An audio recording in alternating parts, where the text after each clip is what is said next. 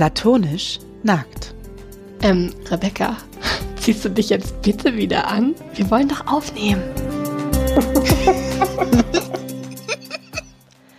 Herzlich willkommen bei Platonisch Nackt, dem Podcast, bei dem eine Schriftstellerin und eine Psychologin der Komplexität der alltäglichen Dinge auf den Grund gehen. Mein Name ist Rebecca mit K, die Schriftstellerin. Ich bin Rebecca mit C, die Psychologin. Guten Morgen, Rebecca. Morgen. es ist richtig früh. Ja, wir haben ja gedacht, wir sind morgens immer so viel frischer als abends. Und deswegen nehmen wir heute mal morgens auf und ähm, gehen, starten dann mit einem neuen Podcast in die Woche, anstatt mit einem Podcast aus der Woche zu gehen. Wie findest mhm. du unsere neue Art und Weise, Rebecca? Ja, ich glaube, das Problem an der ganzen Sache ist dieses. Ich bin morgens frischer, aber nur, wenn ich ausgeschlafen habe, beziehungsweise ausreichend Zeit hatte zum Wachwerden. Heute ist jetzt das Problem auch noch, dass ja äh, Zeitumstellung war jetzt heute Nacht. Ja. Und es jetzt quasi erst gefühlt für meinen Körper und mich erst halb acht ist. Das heißt, wir haben uns an einem Sonntagmorgen theoretisch um 7 Uhr verabredet. Wir sind auch ein bisschen verrückt. Also das war nicht durchdacht einfach. Wir dachten, das ist der perfekte, der, die perfekte Verabredung für den Podcast am Sonntag, aber naja. Ja, es ist jetzt so, was ich ja spannend finde an dieser ganzen Zeitumstellungssache ist, ne? Da regen sich ja immer alle sehr drüber auf. Es ist dann Wochen vorher schon, oh, jetzt ist bei Zeitumstellung, da leide ich immer so drunter, da bin ich immer so fertig. Und seitdem Pandemie ist, redet keiner über die Zeitumstellung und deswegen weiß ich das ganz oft nicht, dass das jetzt kommt. Ah, das ist auch interessant. Ich kriege das immer so kurz vorher mit und das war bei der letzten Zeitumstellung auch schon so. Und sonst ist immer Wochen vor. Es ist auch bei Zeitumstellung, ne? Also dran denken, dass auch bei Zeitumstellung ist, sagen die Leute hier schon zwei Wochen vorher. Und dann, ich hoffe, das schaffen sie bald mal ab. Und jetzt, seitdem Pandemie ist, redet keiner über die Zeitumstellung und wir hätten es beinahe verpasst. Wir sind völlig uninformiert. Ja, ich habe ja eine Zeit lang auch bei der Zeitung gearbeitet, in der Online-Redaktion. Und da war wirklich immer das Thema Zeitumstellung so gefragt. Also wir, wir haben Wochen vorher einen Artikel online dazu gestellt, wann Zeitumstellung ist, warum man das macht ähm, und was davon die, äh, also warum das kritisiert wird, was da die Nachteile davon sind, was die Vorteile davon sind. Das haben wir Wochen vor online gestellt und das wurde geklickt wie sonst was. Das war immer der Renner dieser Zeitumstellungsartikel. Jedes Jahr ähm, zur gleichen Zeit wieder. Das da, da konntest du echt dich total drauf verlassen, dass die Leute wieder Zeitumstellung klicken. Und als dann im Gespräch war, die abzuschaffen, dann ging das durch die Decke, das Thema. Also die Leute finden das Thema Zeitumstellung richtig krass, weil sie sich darüber, glaube ich, so aufregen. Weil es natürlich auch ins eigene Leben eingreift, aber wir kennen ja jetzt momentan sehr gut die Situation, dass ähm, Dinge von außen ins eigene Leben so eingreifen. Vielleicht liegt es auch daran, dass wir da nicht mehr so, oh, Zeitumstellung, weil, ach, es ist Montag, es werden wieder neue Beschlüsse gefasst und jetzt werden die Geschäfte wieder geschlossen und man ist irgendwie mehr gewohnt, dass von außen ähm, das beeinflusst wird. Ja, aber das ist ja auch eine Illusion. Ich meine, das Außen greift immer und ständig in unser Leben ein. Also das ist ja unser ganzes Leben, in dem wir uns bewegen, all unsere Systeme sind ausgedacht von Menschen. Nichts davon ist real. Irgendjemand hat sich mal überlegt, wir machen das jetzt so und jetzt machen wir das alle so. Aber ich glaube, es wird uns viel bewusster seit der Pandemie. Und sonst, genau, sonst ist das einfach, läuft das so mit und seit Pandemie haben, hat man, also habe ich auf jeden Fall viel eher das Gefühl, oh, ich muss auf die Nachrichten achten, wie mein Leben weitergeht. Und das war vorher natürlich eigentlich auch so. Natürlich sind wir davon auch total von Politik und, und dem Weltgeschehen absolut abhängig. Aber ich, vor der Pandemie, finde ich, hat man das im Alltag so, äh, so gar nicht so, ähm, ja, einfach nicht so bemerkt, wie man das jetzt heute macht. Ja, ich meine auch eher so kleine Sachen wie, äh, also wo, wo wir einfach mit aufwachsen und das ist so und wir machen das so. Und da macht man sich gar nicht bewusst, dass das ja auch irgendjemand sich mal überlegt hat und dir jetzt sagt, das macht man so. Wie zum Beispiel? Mm, wie zum Beispiel, es ist noch so früh, ich bin noch nicht so fit, aber äh, naja, was zum Beispiel ordentlich angezogen ist oder dass man sich zu bestimmten Anlässen schick machen muss oder dass es äh, weiß nicht, dass es morgens Kaffee gibt und wann man frühstückt und wie man Abendbrot isst und was da so. Also das sind doch alles, ist alles ausgedacht. Ist, also nichts davon ist ja zwang, zwingend so. Mhm. Wir können das ja, wir könnten das theoretisch alles anders machen. Und deswegen finde ich das so witzig, weil es gibt ja Dinge, über die sollte man wirklich sich mal ereifern äh, und vielleicht auch mal sagen, Moment mal, können wir das nicht mal ändern? Aber dass sich dann der Deutsche die Zeitumstellung aussucht, um da sich irgendwie intensiv mit zu beschäftigen und sagen, also das finde ich aber nicht gut oder das finde ich richtig gut. Das ist das, wo ich so denke, ihr wisst, dass ihr das mit allem machen könntet in, in, in der Gesellschaft, in der wir, der wir leben. Außer, also mit so Sachen wie Verdauung oder Sterben. Aber alles ist ja ein Konzept, alles ist ja ausgedacht. Da könnte man, man könnte das mit allem machen, aber nein, wir nehmen die Zeitumstellung. weißt du, was ich ja, meine? Das, das ist, so irgendwie. Vielleicht verrückt. einfach auch ein bisschen unverfänglich. Ja, es ist unverfänglich. Das finde ich nämlich immer. Weil, also jetzt sitze ich hier halt, aber ich war eh wach. Ja, ich war auch eh wach. Aber ich war, also auch ich war eh jetzt wach, nicht, ich wusste, wir nehmen heute auf. Ich war jetzt nicht super wach. Es war, ist jetzt nicht der wacheste Zustand, in dem ich mich je befunden habe, aber ich bin halt eigentlich auch immer wach, bevor der Wecker klingelt, weil ich eh so eine so einen Rhythmus jetzt habe. So. Ja, das ist bei mir auch ganz schlimm. Ich kann auch einfach echt schlecht abends lange wach bleiben in letzter Zeit. Es ist durch Pandemie noch viel stärker geworden. Früher konnte ich dann ja. auch mal, dadurch, dass man sich dann irgendwie am Wochenende mal außerhalb des Hauses bewegt hat, irgendwas gemacht hat, konnte ich dann auch mal lange wach bleiben. Aber jetzt geht es einfach nicht mehr. Ich bin einfach um 10 Uhr müde. Ich, also ich muss einfach ins Bett. Und dann wache ich aber halt auch morgens um sechs, halb sieben auf. Wochenende ja. oder unter der Woche, das ist halt so. Wobei ich manchmal noch so nutzlos wach bleibe. Mm. Ich sitze da, lieg dann so in meinem Bett und gucke noch so auf Instagram und denke mir, ich bin müde. Eigentlich bin ich, spätestens wenn mir dann das Handy irgendwie runterfällt oder so, muss ich dann wirklich auch mal sagen. Oder ich höre noch so einen Podcast, den ich aber eigentlich nur so Schlaf höre. Das heißt, ich kriege immer so jeden zweiten Satz irgendwie mal mit und den anderen nicht, weil da schlafe ich schon. Ich habe auch gerade ein bisschen Angst, wo du gerade Podcast sagst, dass ich jetzt so süchtig werde nach Podcasts, weil ich immer, wenn nicht, in, also wenn ich nichts zu tun habe, äh, nein, nein, wenn, also wenn ich jetzt nicht mit jemandem äh, sozial interagiere und irgendwas mache, muss ich jetzt immer, den, immer irgendeinen Podcast im Hintergrund laufen lassen. Sonst habe ich das Gefühl, die Zeit ist eine verschwendete Podcast-Zeit, weil es gibt so viele Podcasts und die möchte ich alle hören und ich kann gar nicht mehr ohne. Das ist ganz schlimm gerade. Ich habe ständig ja, also Podcast im Ohr die gute Nachricht ist, es gibt Milliarden Podcasts. Jeder hat einen. Du wirst auf jeden Fall immer einen neuen finden, den ja, du hören kannst. Ja, das stimmt. Bei mir ist es tatsächlich das Gegenteil. Ich hatte das nämlich eher vor der, pa also ich höre jetzt die ganze Zeit auch Podcast, aber ich höre den nicht mehr zu. Ach so, ja, das habe ich also auch es oft. interessiert ja. mich dann, also es ist nicht so, dass mich nicht interessiert, aber dass mich wirklich etwas so kriegt, dass ich aktiv dem Podcast zuhöre, das ist in letzter Zeit total schwer. Meistens laufen die, damit es sich ein bisschen so anfühlt, als wären Menschen in meiner Wohnung, denen ich aber gerade nicht zuhören muss. das ist auch schön. Ja, ich habe auch so einen Podcast, den höre ich immer beim, beim Gassi gehen. Und eigentlich habe ich ja beim Gassi gehen gar nicht so den Kopf für Podcast, weil ich ganz viel mit, dem, mit unserem Hund arbeite und viel an der Hunde, also weil der ist ja gerade im Hundetraining und äh, wir machen ganz viel mit dem, weil der ja, also der ist ja ein ehemaliger Straßenhund und hat noch einige Baustellen und ist, glaube ich, ziemlich traumatisiert, womit wir vielleicht nachher noch auf unser Thema, äh, gleich auf unser Thema zu sprechen kommen können. Ähm, und da muss ich ja wirklich sehr doll auf ihn achten, ganz viele Übungen machen und kann eigentlich gar nicht so viel Podcast zuhören, aber das ist trotzdem in meinem Ohr und immer dann, wenn er zwischendurch dann mal Pause hat und schnüffelt und ein bisschen rumrennt, dann höre ich da wieder zu und ich glaube immer, ich verpasse wahrscheinlich immer die spannendsten Stellen, aber irgendwie habe ich, also finde ich es immer trotzdem schön, den im Ohr zu haben. Also auch wenn ich dem gar nicht zuhöre. Mhm. Ja, also ich kriege so grob kriege ich dann schon, am Ende der Folge weiß ich schon, worum es so ging. Aber so Details kriege ich dann oft nicht mit.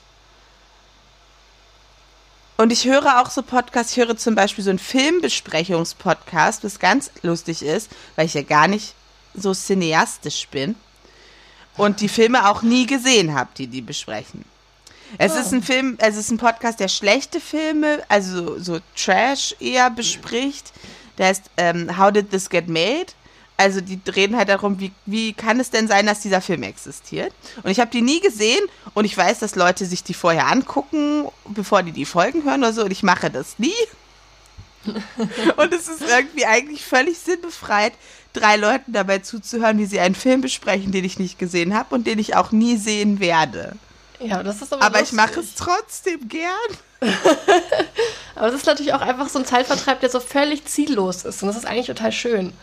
Ich mag auch einfach die Leute. Das ist das Ding. Ich höre die gerne reden. Ich finde die lustig. Und es ist egal, worüber die reden. Ja, das, das geht mir halt bei dem, bei meinem Hunde-Podcast auch so ein bisschen so, aber die sind natürlich auch zusätzlich noch interessant, weil die sehr, der heißt Hundestunde, weil, der, Ah. weil die natürlich auch noch sehr interessante Sachen über, über Hunde erzählen und über Hundetraining und alles.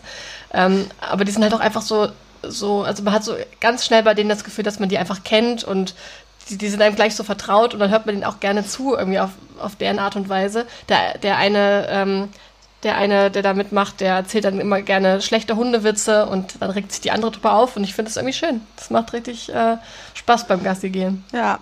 Ich Auch wenn sie dringend davon abraten, diesen, also überhaupt einen Podcast beim Gassi gehen zu hören, weil man sich ja nur, also man sich dann nicht auf den Hund konzentrieren kann, aber Du Rebellin. ich mache es halt so, dass ich mich halt nicht auf den Podcast konzentriere und das würde, würde die wahrscheinlich auch nicht so freuen. Ich glaube, für die ist das doch eigentlich egal, weil die Zahlen sind ja da. Ja, aber ich glaube, die wollen ja schon, also ich weiß nicht, wir machen es ja zum Beispiel auch nicht für die Zahlen.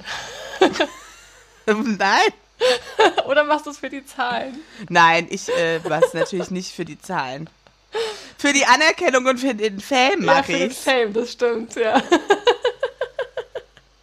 Wie viele Zahlen dabei rumkommen, das Zahlen sind nicht meine Art zu messen. Okay, es geht uns nur um Anerkennung und Fame.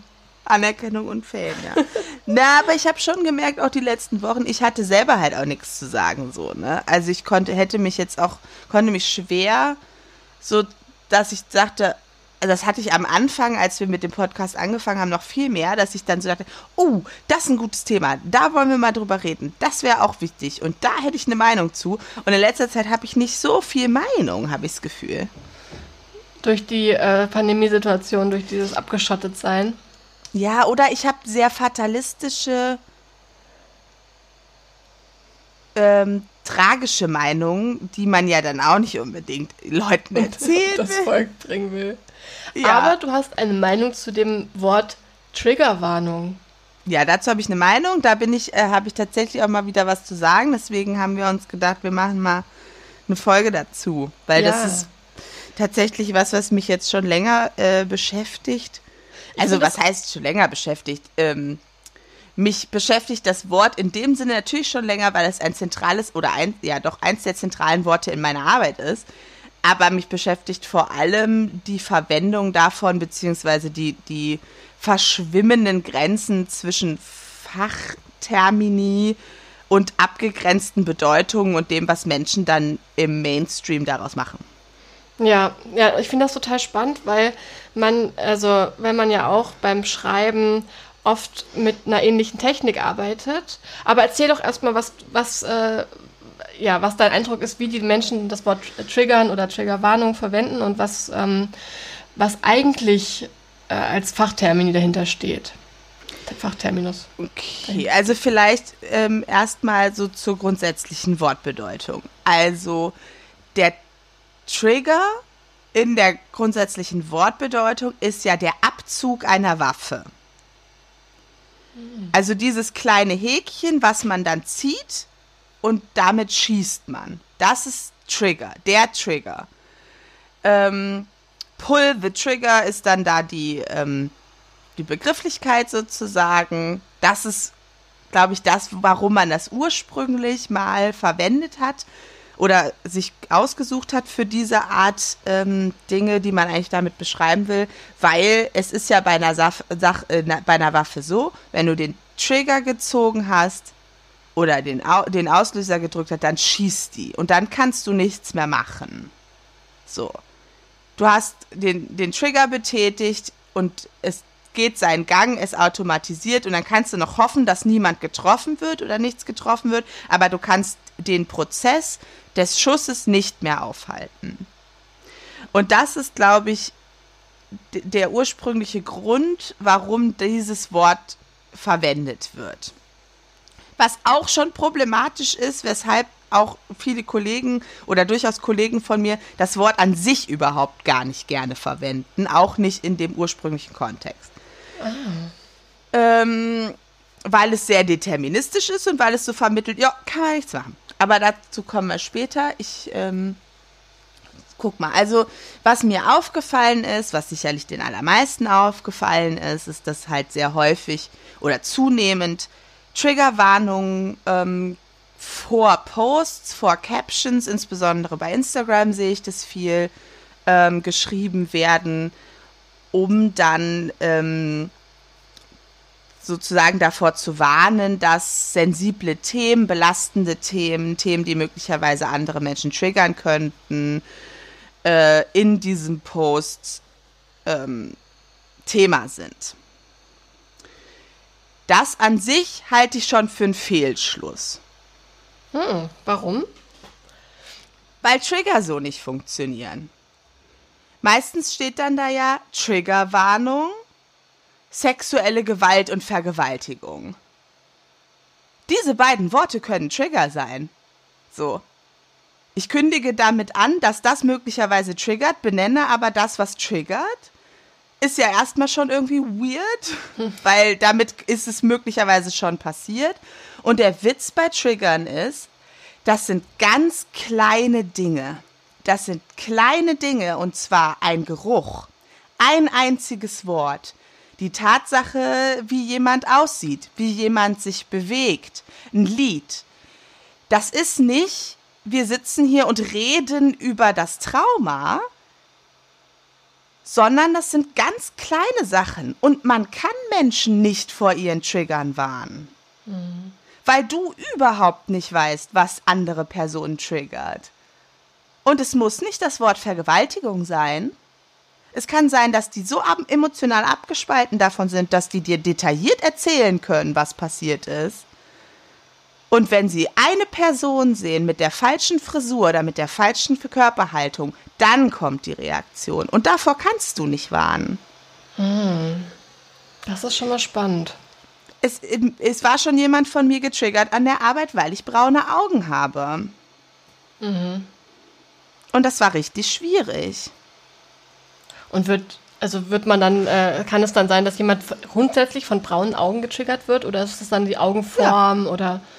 Das weiß man halt sein. nicht so genau. Also kann, die, diese Person sagte, braune Haare, bra braune Augen triggern grundsätzlich. Ja. Und dann? Boah.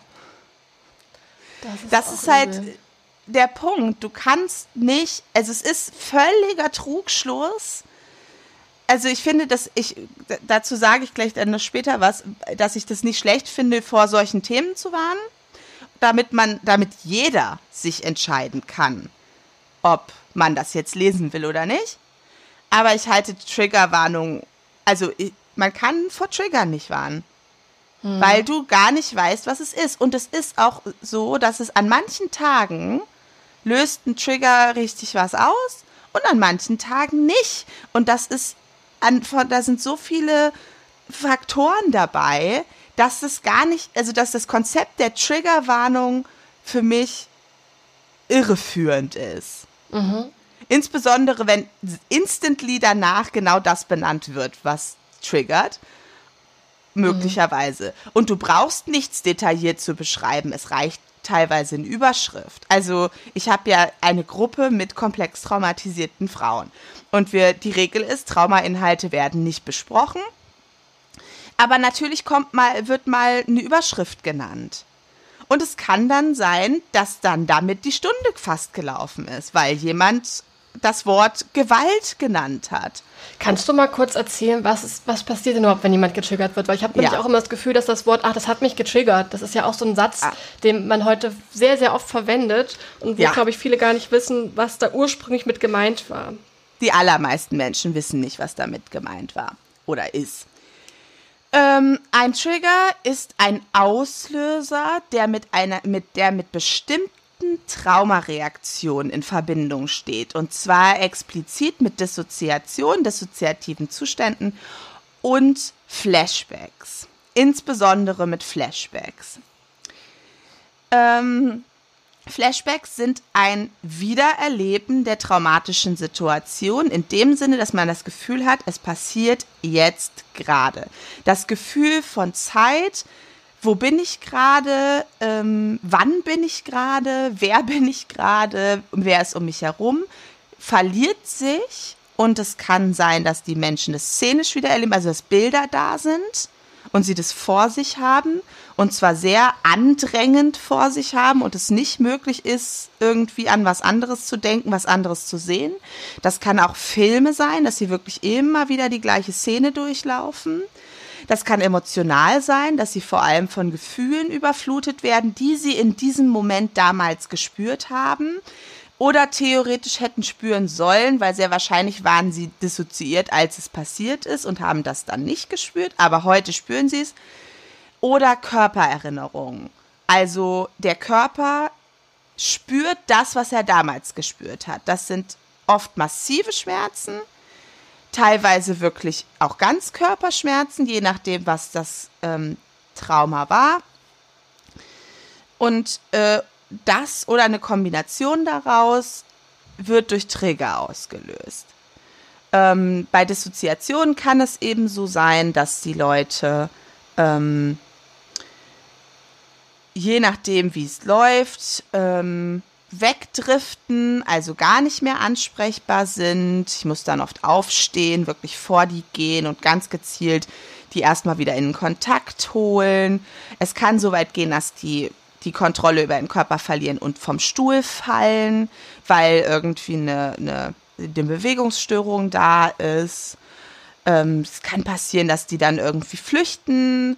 Äh, bei uns ist in der Klinik drumherum Wald, also manchmal sind die dann halt auch los, also jetzt aus der Gruppe meistens nicht, aber wenn irgendwas anderes ist und dann zack, laufen die los und sind im Wald ähm, und kommen dann nach ein paar Stunden wieder. So, das kann alles passieren. Ähm, ich hatte mal, also es, manchmal liegen irgendwo zum Beispiel leere Bierflaschen rum.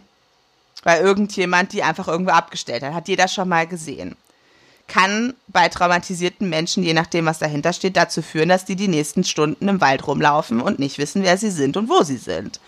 Boah, auf der Flucht. Mhm. Also wirklich auf der Flucht und im Überlebenskampf, weil das ist ganz entscheidend wichtig. Es ist nicht das gleiche, ein Flashback ist nicht das gleiche wie eine Erinnerung. Mhm. Wir haben alle auch unangenehme Erinnerungen und wenn uns die hochkommen, dann reagieren wir emotional darauf. Ne? Wenn wir uns an irgendwelche Trennungen erinnern, dann werden wir vielleicht auch traurig oder an, an Verluste, weil irgendwie Verwandte gestorben sind oder so. Das macht ja auch im, im Hier und Jetzt was emotional.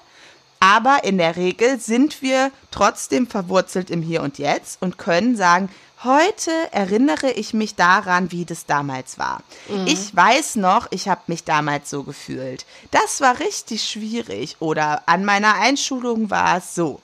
Ne, da kann ich mich aus einer festen Verankerung im Hier und Jetzt reinbegeben, aber ich weiß noch, wer ich bin, ich weiß noch, wann ich bin, ich weiß, wie lange das her ist, ich weiß, was davor war, ich weiß, was danach war, wie sich die Situation aufgelöst hat, wie ich da rausgekommen bin.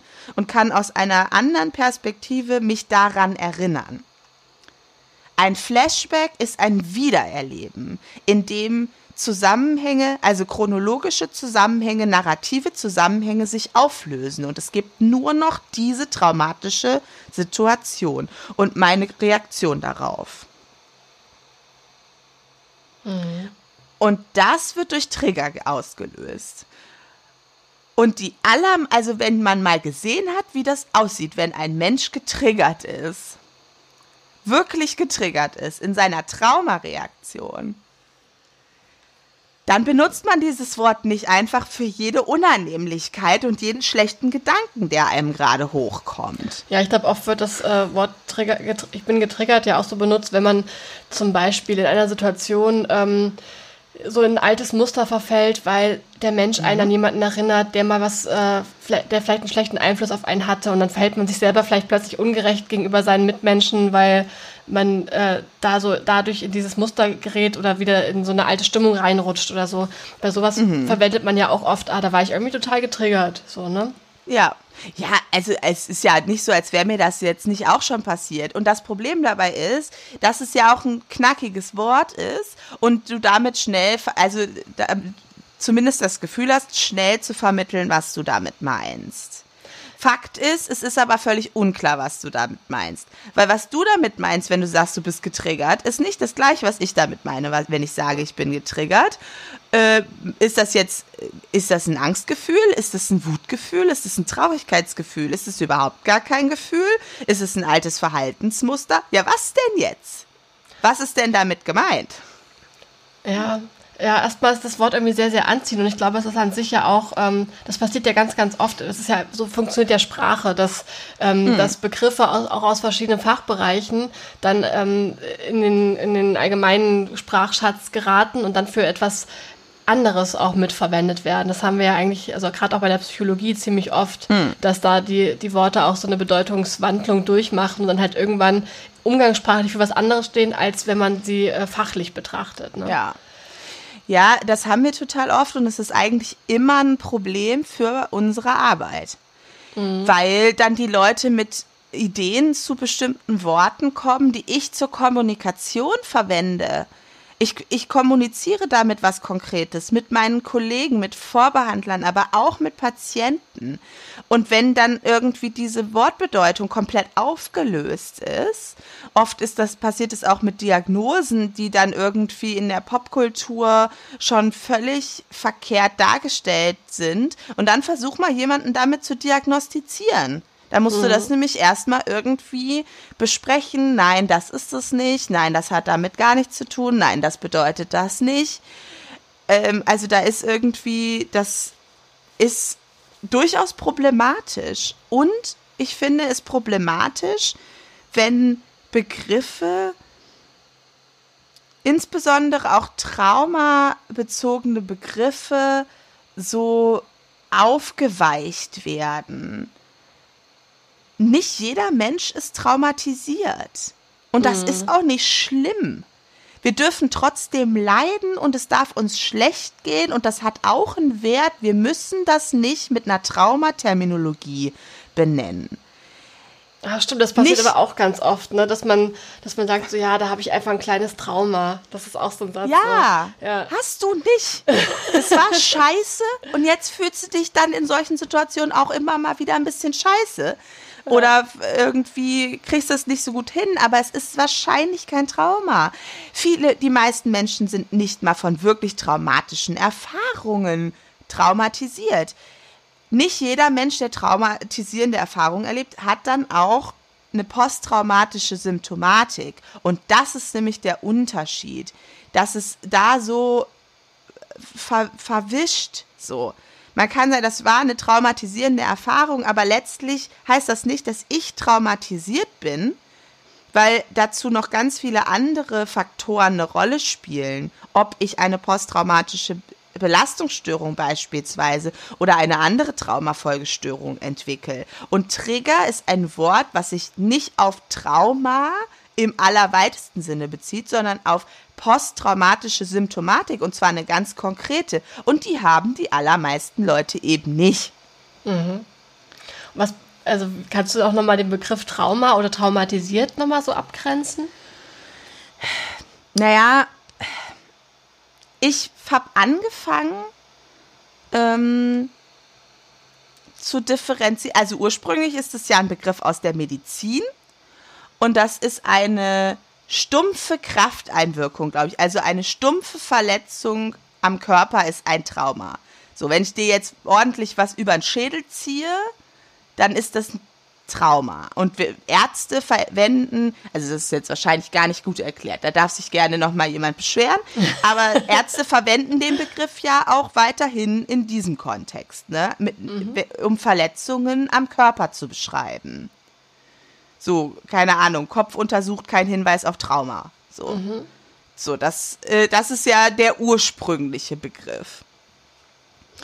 Und dann ist es mal verwendet worden oder ist angefangen, so posttraumatische Belastungsstörung zu äh, beschreiben im, äh, bei den Soldaten. Ich glaube, Zweiter Weltkrieg. Mhm. Dass die dann angefangen, also dass die dann, als die nach Hause kamen, gar nicht mehr so normal waren und äh, irgendwie ziemlich heftige Reaktionen gezeigt haben. Damals hat man, glaube ich, von Shellshock gesprochen. Mhm. Ähm, und damit ging es so los, dass man angefangen hat, eine posttraumatische ähm, Symptomatik zu beschreiben. Und ich spreche in der Arbeit oft, also wenn ich zum Beispiel sage, ich arbeite mit komplex traumatisierten Frauen, dann spreche ich und naja, ich gehe mal davon aus, dass die gesamte Folge als, also der Titel der Folge zählt jetzt hier als Triggerwarnung, falls jemand das gerne hätte. Also alle meine Patientinnen sind, ähm, der Großteil sind sexuell traumatisiert und zwar komplex im Sinne von mehrfach, häufig und mit oft massiver körperlicher Gewalt ähm, traumatisiert. Und ähm, ich habe angefangen zu differenzieren zwischen Kapitaltraumatisierung, das ist kein offizieller Begriff, aber ich verwende den manchmal, um für mich klar zu haben, ich spreche hier gerade von sexueller oder körperlicher Gewalt oder Beziehungstraumatisierung. Ähm, weil zum Beispiel natürlich eingesperrt zu werden und alleingelassen zu werden von seinen Eltern ist traumatisierend für ein Kind, weil sich das extrem bedrohlich anfühlt. Auch wenn die körperliche Unversehrtheit in dem Moment nicht, ähm, nicht bedroht ist. Ja? Also das würden wir dann als Beziehungstraumatisierung werten. Vernachlässigung, emotionale Vernachlässigung. Ähm, und das ist nochmal, und das ist meistens geht das Hand in Hand weil in einem Haushalt, in einer Familie, in der man sehr liebevoll miteinander ist, passieren oft nicht so sehr diese äh, Kapitaltraumatisierungen.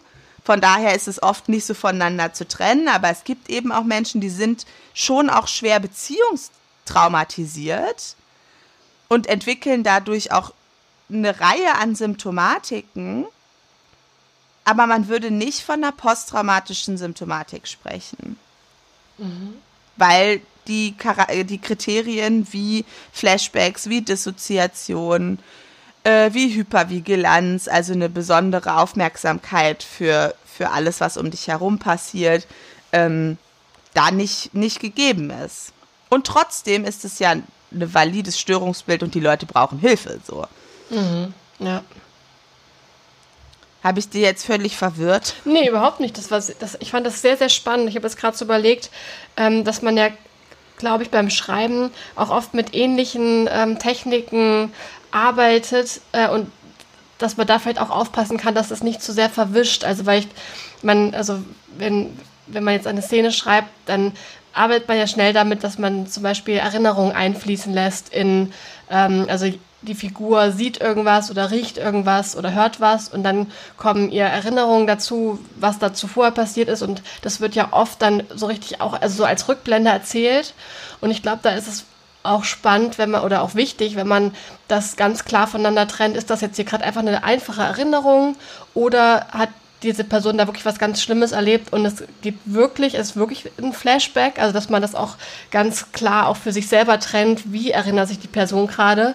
Wenn die das jetzt einfach nur vor ihrem inneren Auge sieht, ist das jetzt, ähm, also weiß sie noch, wo sie ist oder, oder, äh, oder verliert sie sich selber darin total. Ähm, und ich glaube, dass, also ich, ja, ich kann mir vorstellen, manchmal ist man beim Schreiben, glaube ich, ein bisschen verleitet, das extrem zu machen und das so ein bisschen zu überspitzen und äh, dann da wirklich so ein bisschen das Trau also so ja mehr so ein Trauma da reinzudichten oder da, da rauszuholen, um es halt um zu zeigen, wie krass jetzt diese Erinnerung war oder mh, hm, wie schlecht es gerade dieser Figur geht oder einfach auch mehr Spannung reinzubringen. Und ähm, wahrscheinlich würde es der Figurenentwicklung da auch total gut tun, das für sich selber ganz klar abzugrenzen, ist die Figur, ähm, hat die einfach nur irgendwie eine traurige Erinnerung oder hat die wirklich auch da jetzt ein, ein, Leiden, was dahinter steckt und ist da wirklich, also kann man wirklich sagen, die wäre traumatisiert oder hat die da einfach nur noch was zu bearbeiten für sich selber und es ist, äh, ja, also weißt du, was ich meine? Ich bin gerade ja. Ich weiß gerade nicht, ob ich es jetzt klar ausgedrückt habe, aber ich glaube, für einen selber ist diese Unterscheidung beim Schreiben ganz wichtig die, äh, und auch diese Entscheidung vorher zu treffen, ähm, wie geht es meiner Figur mit diesen Erinnerungen, die ich jetzt einfließen lassen möchte, was machen die wirklich mit ihr, ähm, ja, um das klar zu kriegen. Ja, und ich finde es eben auch wichtig, sich nochmal bewusst zu machen, es ist nicht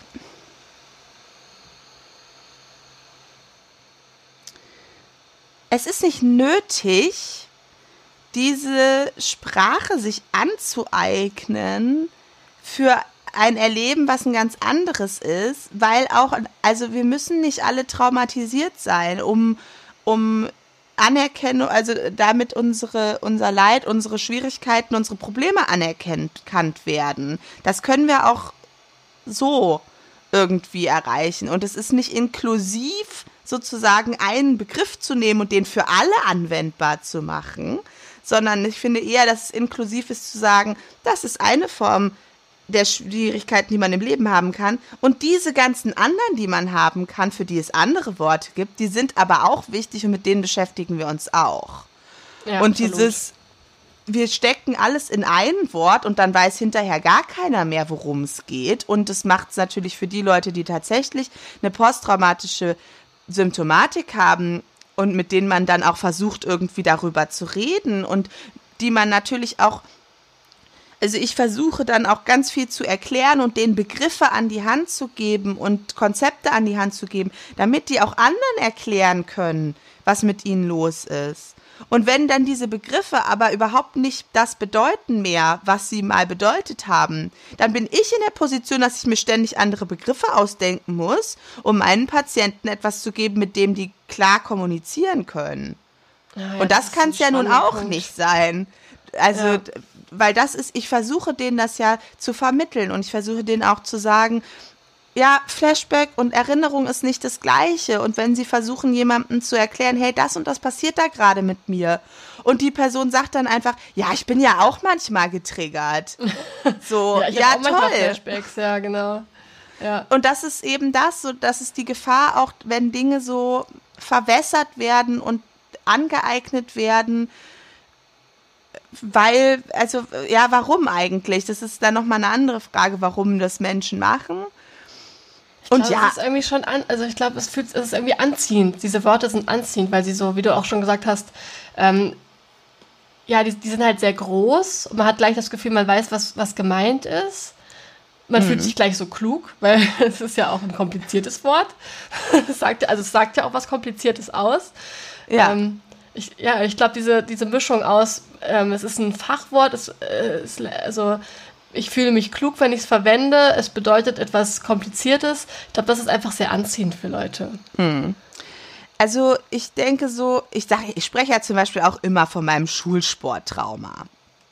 Ne? Mhm. Und das ist auch, also da, das hat auch so Auswirkungen gehabt, die dann wirklich so ähm, in denen mein Körper auch reagiert hat, so, ne, wo ich richtig gemerkt habe in bestimmten Situationen, okay, ich bin, also mein Körper fühlt sich halt auch gerade wirklich so wie damals und es ist sicherlich auch eine Form des Wiedererlebens, aber gleichzeitig weiß ich auch, ich bin erwachsen und ich gehe jetzt hier raus und jetzt reise ich mich mal zusammen und es wird schon gehen, so, ne. Also es ist dann nochmal wichtig, auch von Trauma, also traumatische Erfahrung, und das meiste, also das, was die Leute da meistens meinen, ist ja eine prägende Erfahrung. Ja. ja. Ne? Das hat mich geprägt. Das hat meine Entwicklung beeinflusst. Ich bin heute so, wie ich bin, weil ich das und das erlebt habe. Und das ist ja the human experience. Das ist allgemeingültig. Wir alle haben prägende Erfahrungen gemacht und wir werden noch prägende Erfahrungen machen, die unser Leben beeinflussen, unser Verhalten verändern, unsere Sicht auf die Welt verändern. Wir machen gerade eine prägende Erfahrung. So. Wir gehen durch eine Pandemie und das wird uns, uns verändern. Ja. Bedeutet das, dass ich in zwei Jahren, wenn jemand das Wort Pandemie sagt, ein Flashback habe? Vermutlich nicht. Vielleicht ja. Hoffentlich also es nicht. Gibt, für mich, für mich persönlich wird es das wahrscheinlich nicht bedeuten. Ja. Und das ist so, das, wo ich sage, da muss man auch davon unterscheiden zwischen traumatischen, also ich finde, glaube ich, dann das Wort einschneidend oder prägend, prägende Erfahrung noch mal besser, weil es nicht sofort diesen Rückschluss zulässt. Mhm. Aber man muss zwischen traumatischer Erfahrung und posttraumatischer Symptomatik unterscheiden. Mhm. Auch Menschen, die einen Autounfall haben, was auch auf medizinischer Ebene ein traumatisches Ereignis ist, müssen nicht danach eine posttraumatische Symptomatik entwickeln. Sie können aber ein Schädelhirntrauma haben. Sie können ein Schädelhirntrauma haben. Sie können auch ein Monotrauma haben. Also damit ist dann gemeint, es ist eine traumatische Sache passiert, die auch eine posttraumatische Symptomatik ähm, ausgelöst hat, dieser Autounfall. Und das ist für die Behandlung immer ganz gut, weil das kannst du relativ gut behandeln, dass äh, die posttraumatische Symptomatik dann zurückgeht. Und die Leute sind dann in der Regel eben nicht besonders beziehungstraumatisiert, weil das Trauma ja mit der Entwicklung in der Kindheit nichts zu tun hatte. Dann, ist, dann reden wir von einem völlig anderen Ballgame. So, ne? Das ist eben, selbst in der, in der, in der Traumatherapie gibt es völlig unterschiedliche ähm, Verläufe, Symptomatiken, wie sich das äußert. Und es ist eh schon schwer, die Dinge voneinander abzugrenzen. Es wird nicht leichter, wenn wir mehr Bedeutung in ein Wort packen. Ja, wenn umgangssprachlich das noch mitverwendet wird als Metapher für was ganz anderes. Ja. Und ja, ich glaube, also es darf ja jeder auch für sich sagen, nee, das war traumatisch für mich. Aber die Frage, die sich dann irgendwie stellt, ist eben dann doch nochmal die nach der Symptomatik. Und Trigger ist ein Wort, was sich auf eine bestimmte Symptomatik bezieht und nicht auf ein Ereignis. Was ich jetzt auch noch spannend fände, also jetzt gerade auch so im Hinblick, ähm, wenn man selber an einer Figur für, ähm, für, ein, für einen Roman oder so arbeitet, ähm, die Frage, gibt es irgendwelche Faktoren, die dazu, weil du hattest ja gemeint, es kann sein, dass ein Traumat, also ein traumatisierendes Ereignis bei diesen Menschen aber keine posttraumatischen ähm, Symptome auslöst. Ähm, gibt es da irgendwelche Faktoren, die dann dafür sorgen, dass ähm, ein Trauma entsteht für diesen, für, diese, für diesen Menschen und andere, wiederum andere Faktoren, die das dann verhindern? Also liegt das dann eher so an ähm, Persönlichkeitsstrukturen oder äh, an einem Umfeld oder ja, kann man Ja. da irgendwie das skizzieren, woran das liegen könnte? Also erstmal das, was die allermeisten Menschen für alles vulnerabel macht, ist das Umfeld wohlwollend, liebevoll, schützend sind meine grundsätzlichen Bedürfnisse ähm, be äh, befriedigt oder nicht. Das ist natürlich schon mal so die Basis, auf der alles andere stattfindet. Es kann auch sein, dass ähm, beispielsweise, wenn wir von sexuellem Missbrauch in der Kindheit sprechen, ähm, dass Kinder das erleben außerhalb der Familie und die Beziehung zu der Familie aber so gut ist, dass das gut aufgefangen werden und gut bearbeitet werden kann, sodass die Kinder sich dann weitestgehend normal entwickeln können. Das ist möglich. Wenn wir aber natürlich den sexuellen Missbrauch in der Familie haben, haben wir natürlich schon gleich eine ganz andere Gemengelage, die es wahrscheinlich, die wahrscheinlich darauf hinweist, dass auch andere Faktoren wie zum Beispiel emotionale Vernachlässigung, wenig Kommunikation, kein Schutz von den Bezugspersonen, die es eigentlich machen müssten, ähm, dass die schon nicht erfüllt sind und dann ist ein Kind natürlich in seiner er Entwicklung sowieso schon beeinträchtigt. Ja, Ja, das, und das ist nämlich sehr spannend, wenn man ja, äh, wenn man sich selber überlegt, okay, meine Figur hat das und das erlebt, ist es ja auch ähm, wichtig zu gucken, wie, was hat das überhaupt für Auswirkungen auf sie? Und ja, und das finde ich einen spannenden Punkt, dass man dann nicht nur dieses eine Ereignis angucken sollte, also nicht nur diese eine Sache, die, die dieser Figur vielleicht passiert ist, sondern eben auch das, äh, das Umfeld, wie du gerade gesagt hast. Ja, und in, bei vielen Dingen ist, weiß das ja schon, dass sowas überhaupt passiert ist oder in welcher Form das passiert ist. ähm, oder ob das wiederholt passiert ist. Das ist auch sowas, ne? wenn es ein einziges Mal passiert, ist es die eine Sache. Wenn es wiederholt passiert, ähm, wirkt es sich natürlich anders aus. Und das weist ja schon darauf hin, dass dann zumindest bestimmte Dinge nicht wahrgenommen worden sind, vielleicht, oder ignoriert worden sind, oder ähm, wenig, wenig Aufmerksamkeit da war oder so. Aber das ist natürlich schon äh, auch ein wichtiger Punkt. Mhm.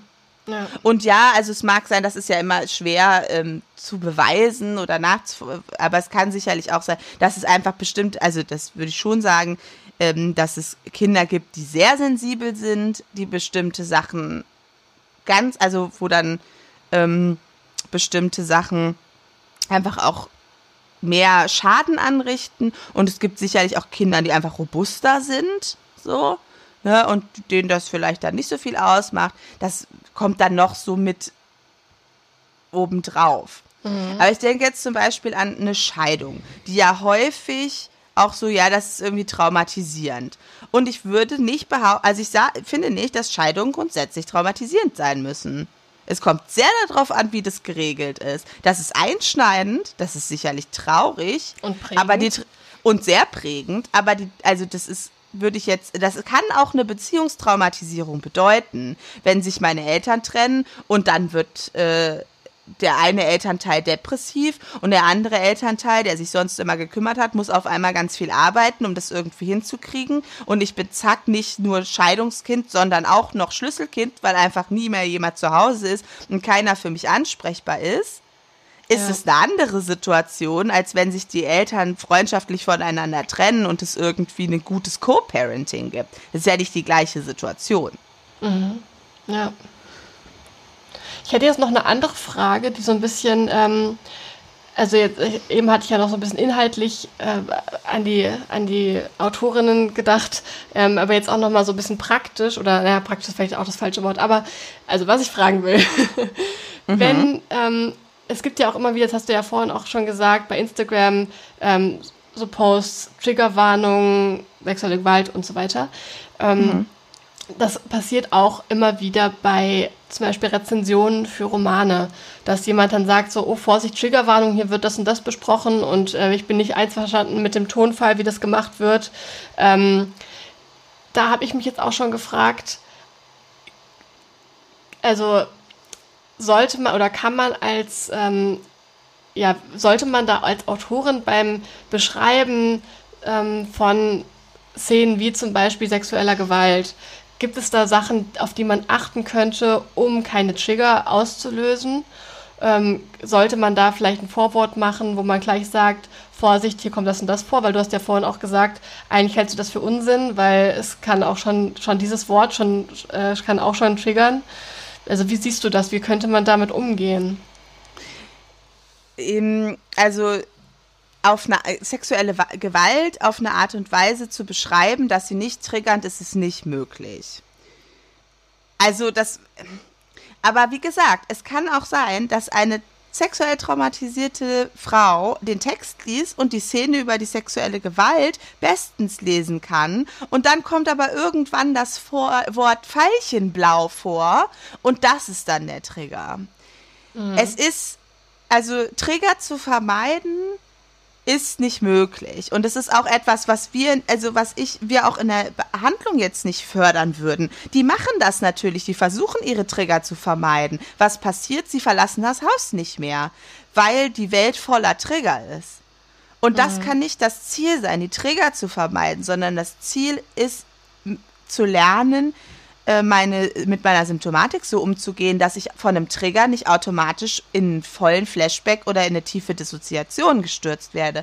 Das ist die Arbeit. Aber Trigger zu vermeiden, Vermeidung ist in der Regel gar nicht so gut. Und, und da jetzt irgendwie dann so ein Vorwort zu machen, wo man sagt, Vorsicht, das und das Thema taucht auf, hältst du dann auch nicht unbedingt für, ähm, für sinnvoll? Oder würdest du sagen, ach das, da kann sich ja jeder nochmal vorüberlegen, begebe ich mich auf die Reise oder nicht? Doch, das finde ich schon. Aber da würde ich eben, ich finde das Wort Triggerwarnung nicht gut. Ich würde, wenn, von Content-Warnungen sprechen. Ah ja, das ist Ich schön, warne ja. vor einem bestimmten Inhalt, aber ich warne nicht vor Triggern, weil ich das nicht weiß. Ist für jeden anders. Ähm, und das finde ich, kann man schon machen. Weil dann, und das finde ich auch für alle richtig, weil nicht jeder Mensch, ob traumatisiert oder nicht, hat jetzt gerade Bock, sich mit sexueller Gewalt auseinanderzusetzen. Ich finde auch, also, und das finde ich dann, da ist es dann zum Beispiel auch irgendwie wieder so, ne? Bei den ganzen Videos, die dann irgendwie äh, verbreitet werden von irgendwelcher Polizeigewalt und so, ne? Und dann kannst du das teilweise gar nicht mal äh, selber entscheiden, gucke ich mir das jetzt gerade an oder nicht. Das finde ich auch nicht gut.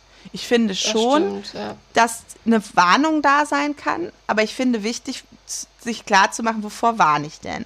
Und Zum Beispiel auch bei dem Thema Rassismus, oder? Da wird ja auch oft das, also wenn, wenn ein, ein Roman ähm, das Thema Rassismus behandelt, wird ja auch oft von, äh, vor eine Triggerwarnung davor ge gesetzt.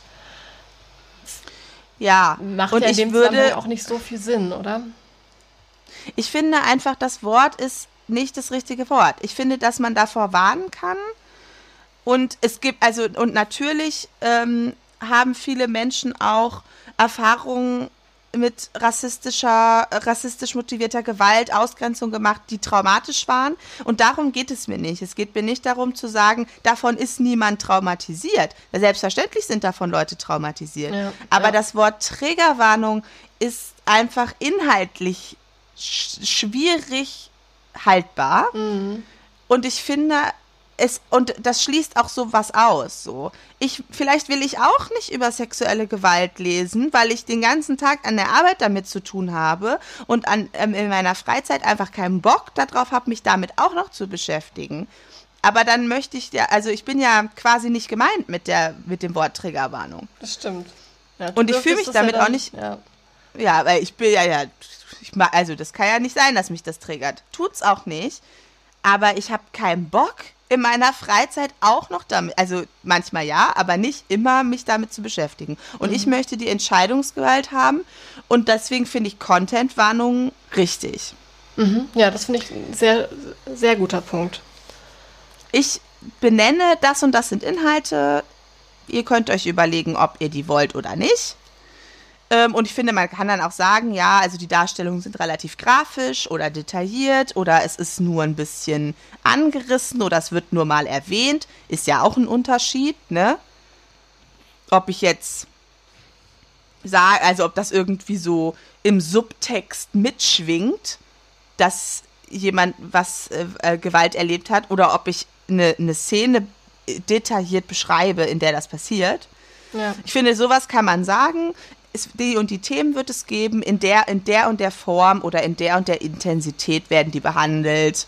Punkt. Ja, weil für mich ist das mich gerade sehr spannend, weil das ja auch, auch im historischen, äh, in historischen Man Romanen immer mehr Thema wird. Ähm, also bei der bei Rezensionen zu historischen Romanen ähm, wird immer häufiger, also sehr häufig auch gefordert, dass, also äh, gerade, äh, ich muss anders anfangen, gerade ähm, wenn man historisch schreibt, bleiben, kann man ja gar nicht also man kann eigentlich kaum ein Buch schreiben, in dem also das zum Beispiel im 19. Jahrhundert spielt wie ich und wo kein Rassismus thematisiert wird, weil das ist, da der Rassismus wird, wird da ja immer, immer größer und gewaltiger und läuft ja langsam auf den, äh, also ganz langsam schon mal auf den Weltkrieg zu, also auf den Zweiten Weltkrieg zu. Das geht da ja schon los, äh, ging natürlich auch schon viel früher los, aber das ist ja ein Thema, was einfach auch den Alltag sehr geprägt hat und man kann eigentlich nicht ähm, eine Geschichte erzählen und das Thema komplett ausblenden. Genauso wie man das Thema sexueller Gewalt gegenüber Frauen in dieser Zeit kaum ausblenden kann, weil das auch alltäglich war.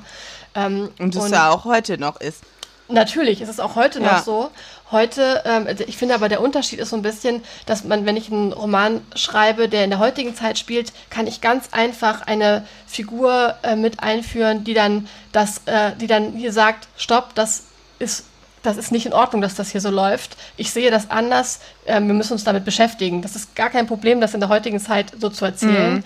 Schreibt man aber eine Szene aus dem 19. Jahrhundert, ist es also fast schon unrealistisch, jemanden dahinzustellen, der sagt, oh, ähm, das, was du hier gerade betreibst nach dieser, äh, also die Selbstvorwürfe, die du dir nach dieser Gewaltszene machst, ähm, ist Täter-Opfer-Umkehr.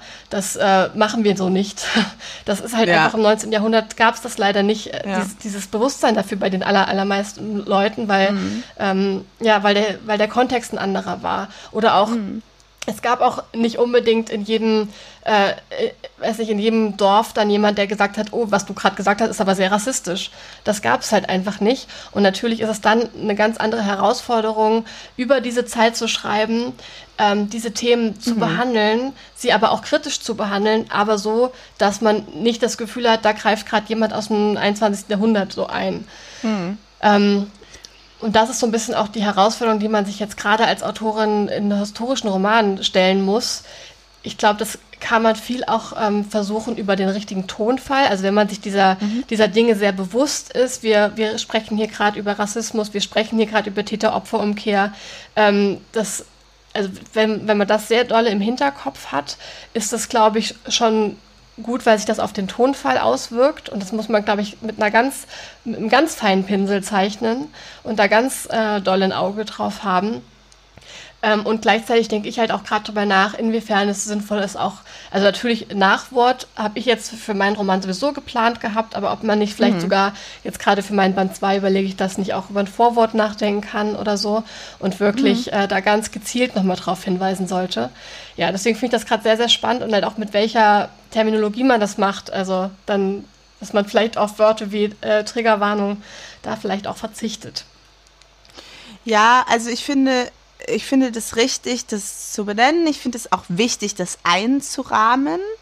Und ich finde, glaube ich, gut zu sagen, okay, ich möchte, dass es, dass meine LeserInnen, bevor sie das Buch lesen, etwas wissen, nämlich diese und diese Themen. Und ich werde, sind die, habe die auf die und die Art und Weise behandelt. Und bestimmte Sachen, da kann man ja sagen, okay, es gibt Szenen, ähm, in denen kommt das vor. Es ist nicht, äh, ist ja auch nicht überraschend. Also, ne, die meisten Leute wissen ja, also bei Büchern oder so, eigentlich auch so ein bisschen, worauf sie sich einlassen. Oder bei Filmen, ne? Ähm, ich finde es nochmal was anderes so auf Social Media, wenn du einfach nur so scrollst und dann ist es da. Ähm, aber ich finde schon, du kannst sagen, okay, die und die Inhalte wird es geben. Entweder die sind sehr grafisch dargestellt oder es ist so und ich habe mich bemüht, es mit der und der Haltung zu machen und dann im Nachwort eben noch mal so ein paar Sachen auch in Kontext stellen von der ja. Zeit und aber auch mhm. diskutieren vor dem Hintergrund, wie es heute ist und das finde ich angemessen.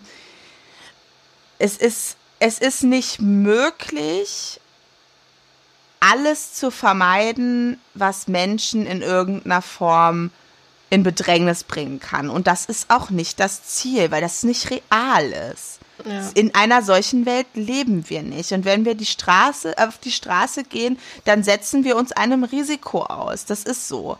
Und es geht viel mehr darum, in meiner Arbeit meinen Patientinnen äh, Tools an die Hand zu geben, um mit dieser Realität zu leben und sich auch äh, und und auch ein Empowerment darin zu finden und einen Umgang damit zu finden und eben nicht in Watte sich zu packen.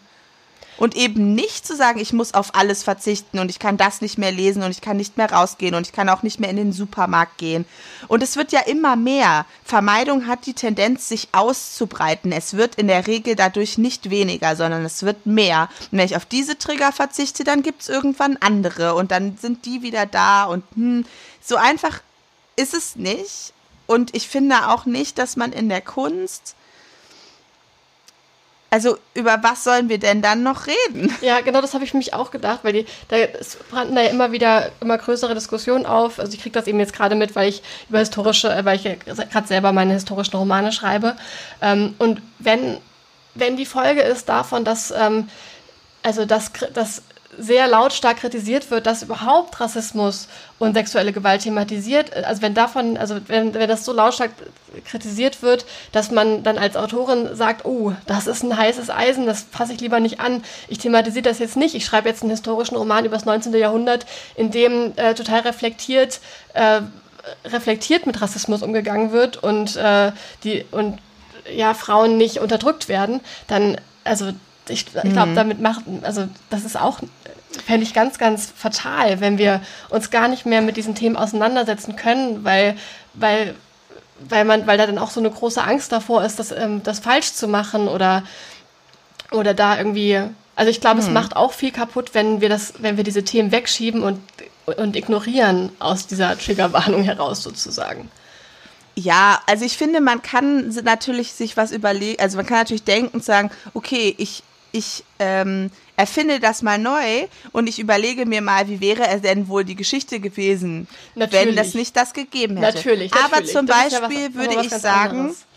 es ist nicht, also es wäre nicht unser, unsere Position als weiße Frauen, uns zu überlegen, wie wäre denn wohl die Geschichte gelaufen, wenn es Rassismus nicht ja, gegeben hätte. Ganz genau. Das ja. ist nicht unsere, äh, was unsere Story vielleicht wäre, ist so zu überlegen, okay, wie wäre denn vielleicht die Geschichte gewesen, wenn Sexismus nicht gegeben hätte oder anders oder so. Und das haben ja auch schon Leute gemacht. Ja, das so, ist ja das finde ich, das kann man, und das ist ganz ja. toll. Ja, das ist voll spannend. Es ist ein ganz anderes Genre, aber ich glaube, es, ich, also ich habe nicht das Gefühl, also ich weiß nicht, ob man jemandem Gefallen damit tut, wenn man einfach so einfach irgendwie da so rüber äh, ähm, tüncht, wie es gewesen ist. Ja. Und ich glaube, die Art und Weise, wie du, also wie wir es jetzt besprochen haben, das einzurahmen, das zu diskutieren, das zu benennen und nicht einfach so hinzustellen und sagen, ja, so war's, ne? Ja. Sondern zu sagen, ja, so war's und das und, und, das denke ich aus meiner heutigen Perspektive dazu und da und davon distanziere ich mich. Ich finde halt ähm, auch, wenn man das in einem, in einem, ähm, in einem durchdachten Tonfall erzählt, mhm. ist das eine super Diskussionsgrundlage oder bringt einen selber zu Erkenntnissen. Also gerade jetzt, also jetzt über das 19. Jahrhundert gesprochen, bei meinen Recherchen komme ich ganz oft dann auf so Punkte, wo ich denke, ach krass, deswegen haben wir da heute mit so zu kämpfen. Das ist immer noch im Untergrund darunter, auch wenn wir jetzt, also jetzt zum Thema ähm, Frauenunterdrückung. Also, okay, da kommen wir her, deswegen werden Frauen noch heute so und so gesehen und in diesen und diesen Bereichen immer noch heute so und so behandelt. Das finde ich, kann man ganz toll lernen dadurch, indem man sich diese Vergangenheit anschaut, indem man genau dahin guckt, wie, wie sind wir denn früher miteinander umgegangen, was, was hat denn der Mensch äh, vor 100 Jahren dazu oder vor 150 Jahren dazu gesagt und was waren da die Strukturen, weil das auch so viel uns da, darüber beibringt, wo wir heute stehen und warum wir da heute stehen. Mhm. Und ich finde es total wichtig, sich das genauso anzugucken, wie das war. Natürlich ähm, auch, indem man das einrahmt und ähm, das auch nochmal in Kontext stellt. Ich glaube, das ist auch ganz, ganz wichtig, da nochmal einen Kommentar dazu abzugeben und sich, äh, also da, da nochmal klar, also da, es muss ganz klar sein, dass es nicht ähm, verteidigt wird und nicht mhm. äh, hingestellt wird als, oh, guck, die guten alten Zeiten.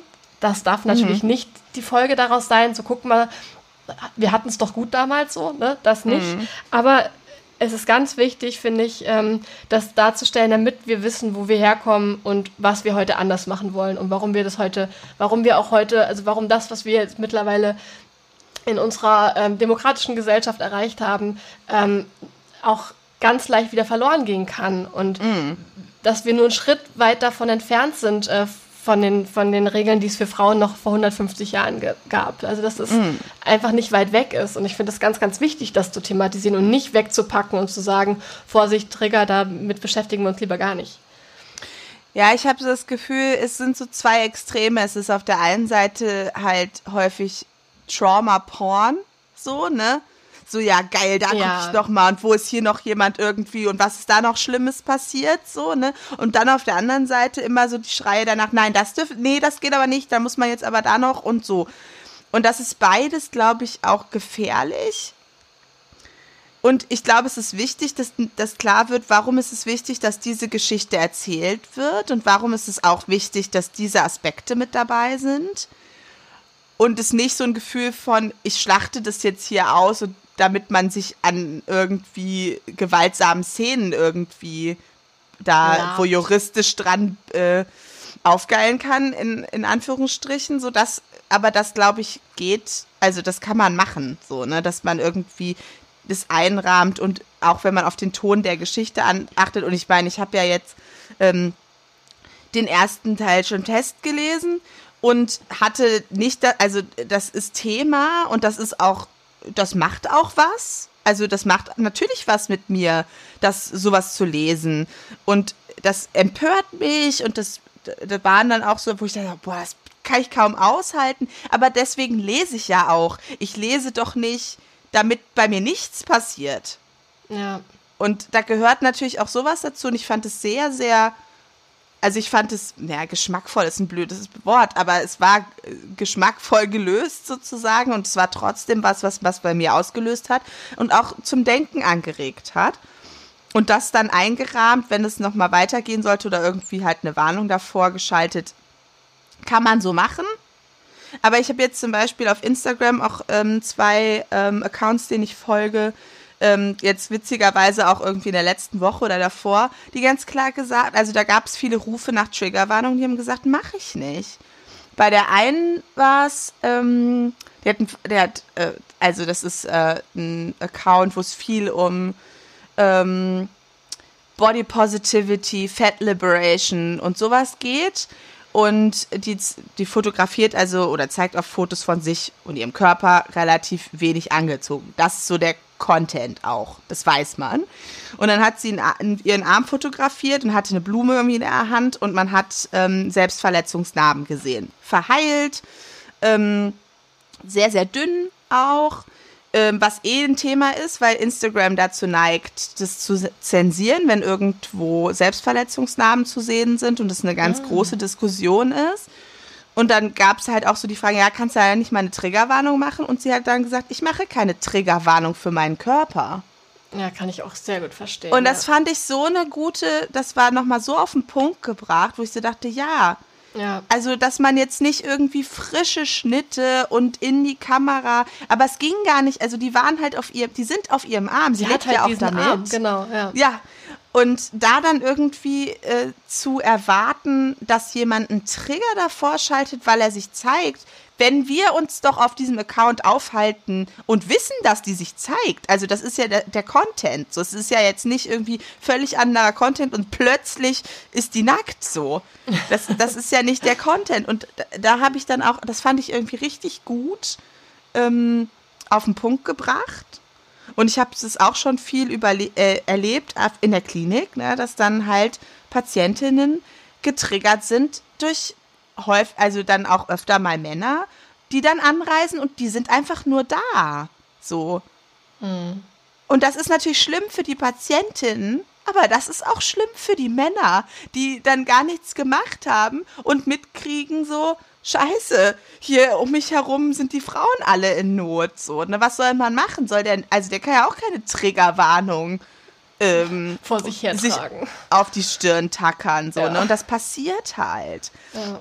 Und das ist scheiße und da muss man dann irgendwie mitarbeiten. Und oft ist es aber total, wenn die, wenn alle sich darauf einlassen können, das zu bearbeiten, ist es oft richtig hilfreich und bringt auch die Patientinnen weiter, wenn die anfangen können, sich damit auseinanderzusetzen und die Erfahrung machen, ach guck mal, da ist ein Mann, der triggert mich, aber ich habe es hingekriegt, irgendwie mit dem meinen Umgang zu verändern und der ist kein Täter. So. Mhm. Und ich kann gerade eine gute Erfahrung mit dem haben. Das ist oft so hilfreich. Und wenn wir jetzt sagen würden, es dürfen keine Männer mehr bei uns in die Klinik kommen, was ja auf einer ganz anderen Seite auch noch problematisch ist, aber so, das können wir ja nicht machen. Ja, so. ja. Das ist auch Und wir würden unseren Beispiel, ja. Wir würden unseren Patientinnen aber auch eben ein Übungsfeld nehmen und das ist unser Job. So. Es ist ja. nicht unser Job, die Welt zu verändern, das können wir nicht. Und ebenso, da, das fand ich auch nochmal spannend zu, zu sagen, nein, ich mache keine Triggerwarnung für meinen Körper, den mhm. ich auf meinem Profil zeige. Ja, absolut. Und dann eine andere, ähm, der ich folge, ja, also die ist halt Dichterin, so, ähm, und postet viele, also halt Gedichte viel und es geht viel auch um, um Feminismus, Patriarchat und auch ihre durchaus traumatischen Erfahrungen in diesem Patriarchat. Ähm, und die sagt auch, ja, kann ich verstehen. Also, ja, weiß ich, dass ihr Triggerwarnung wollt, aber mir hat auch keiner eine gegeben und ich mache keine Triggerwarnung. Mhm. So, das ist mein Content, darüber rede ich.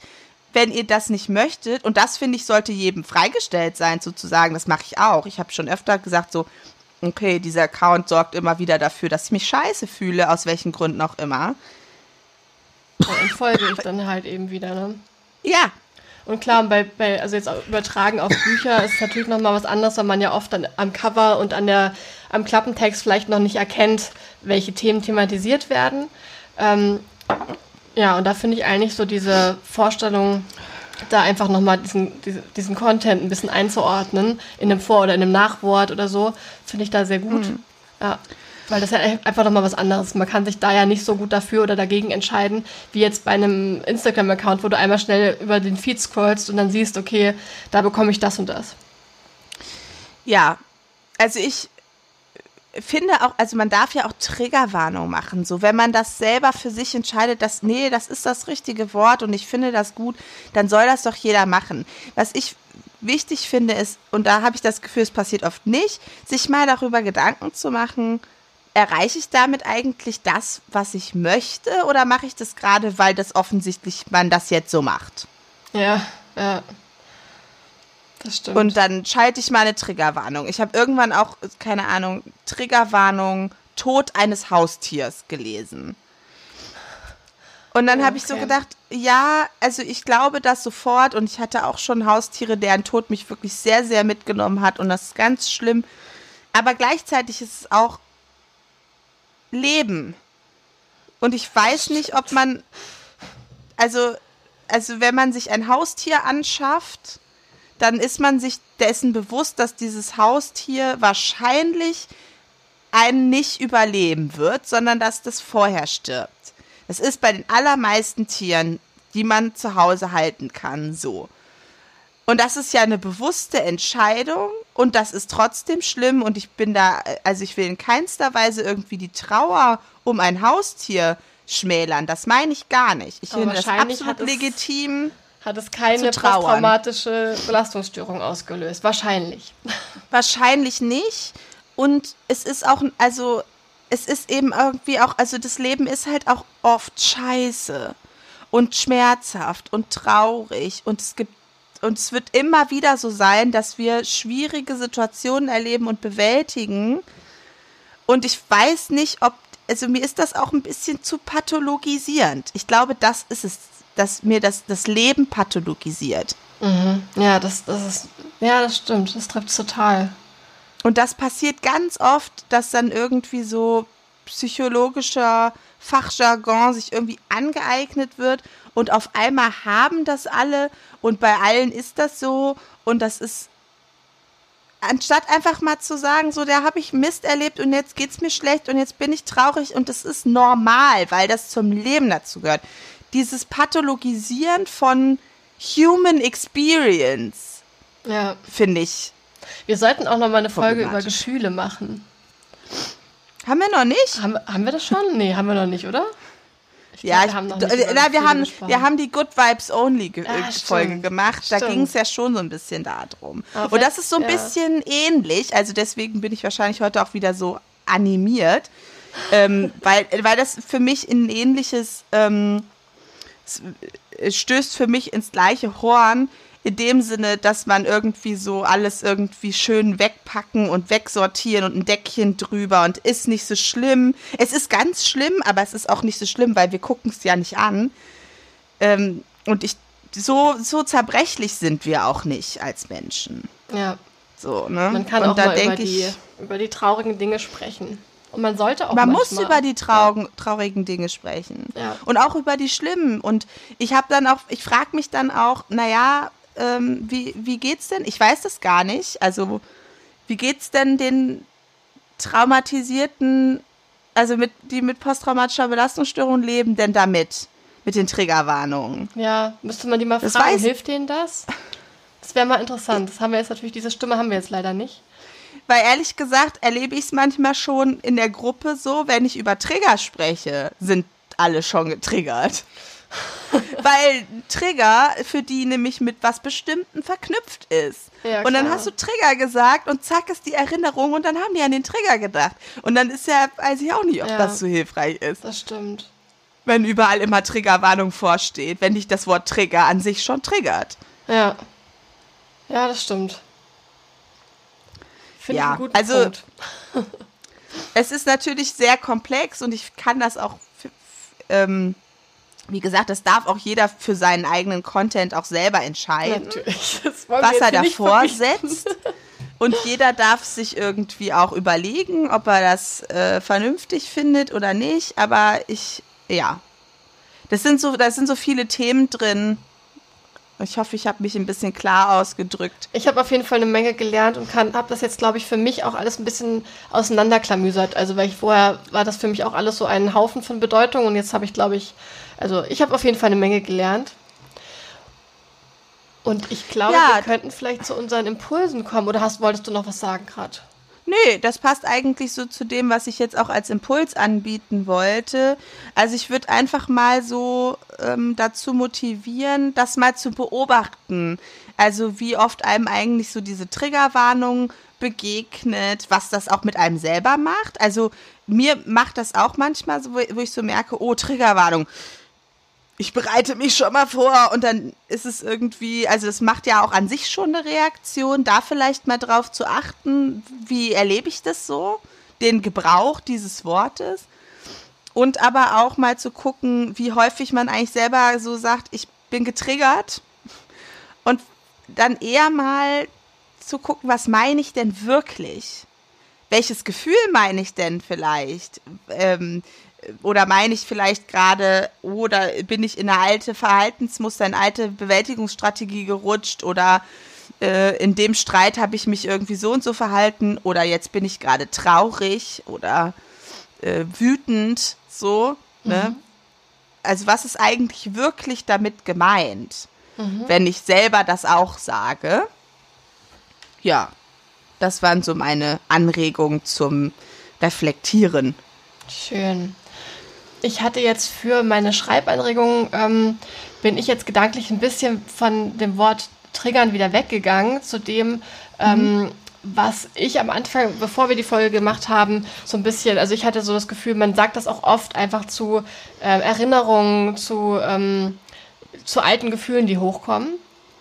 Und musste daran denken, ich habe zum Beispiel in dem, also vor dem Haus meiner Großeltern ist so ein kleines Mäuerchen. Ähm, und wenn ich da vorbeilaufe, habe ich ganz lebhafte Erinnerungen an meine Kindheit. So ganz, die sind sehr emotional, also so, so alte Gefühle, die ich eigentlich auch nur dort so bekomme. Und ähm, Bilder so im Kopf, die es nur da gibt.